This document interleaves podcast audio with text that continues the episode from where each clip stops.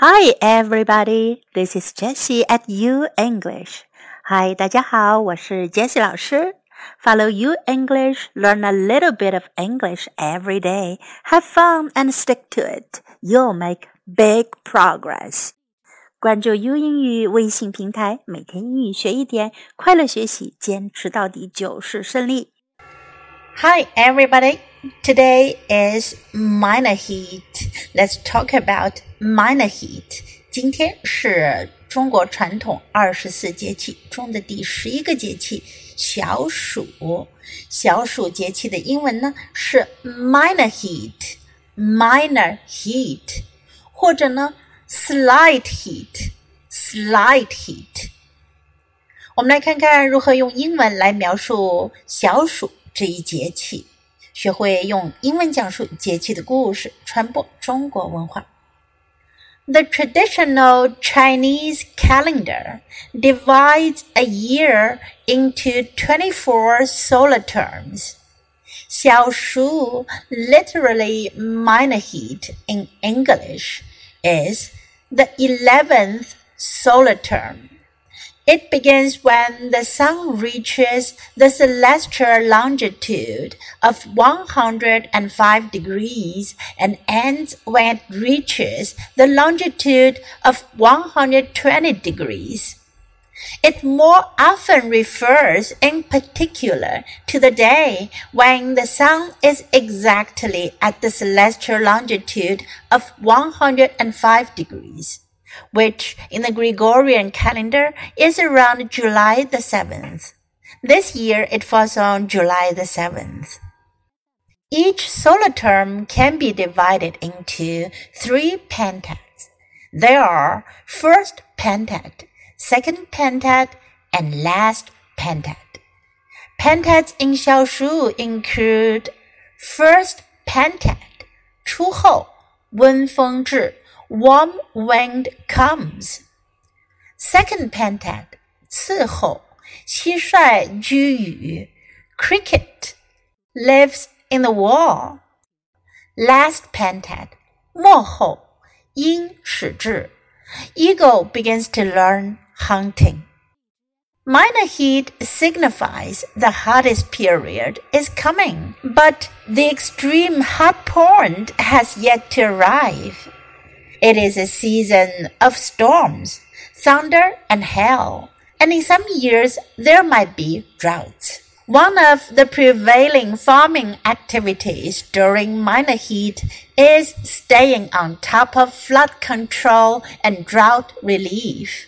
It is the season for fresh fruit, including all kinds of melons.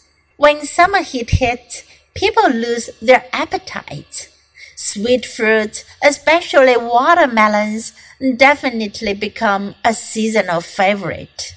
It is also a season for the lotus.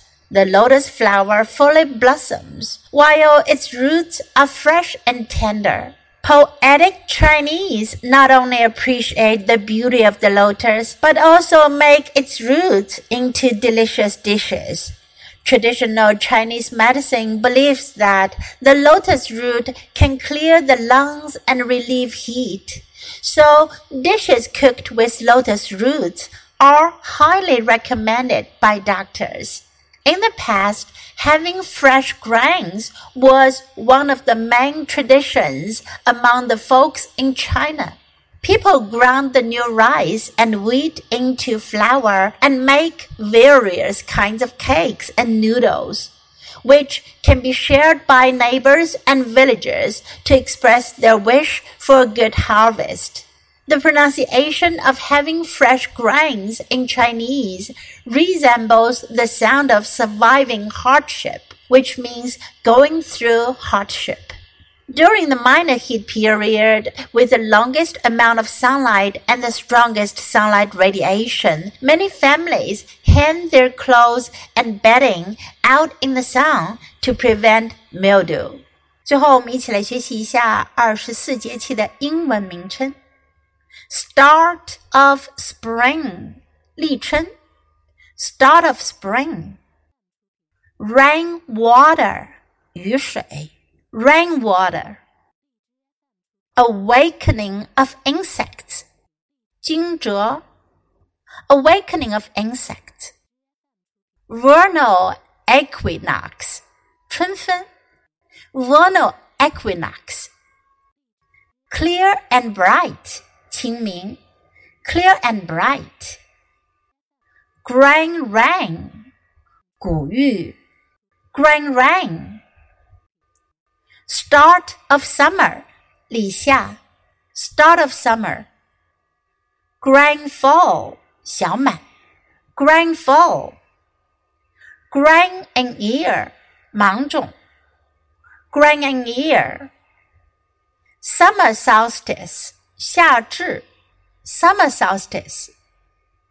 Minor heat, Minor heat. Major heat. Dashu, major heat. Start of autumn, Li Qiu start of autumn. Limit of heat, Chu Shu, limit of heat. White dew, Bai Lu, white dew. Autumnal equinox, Qiu Fen, autumnal equinox. Cold dew, Han Lu, cold dew, frost descent, 霜降, frost descent, start of winter, 立冬, start of winter, minor snow, 小雪, Minor snow, major snow, 大雪, major snow, winter solstice, 冬至。winter solstice. Minor cold 小寒 minor cold. Major cold 大寒 major cold. Now it's your time to open your mouth and practice. Have fun learning English. That's all for today. Until next time, goodbye.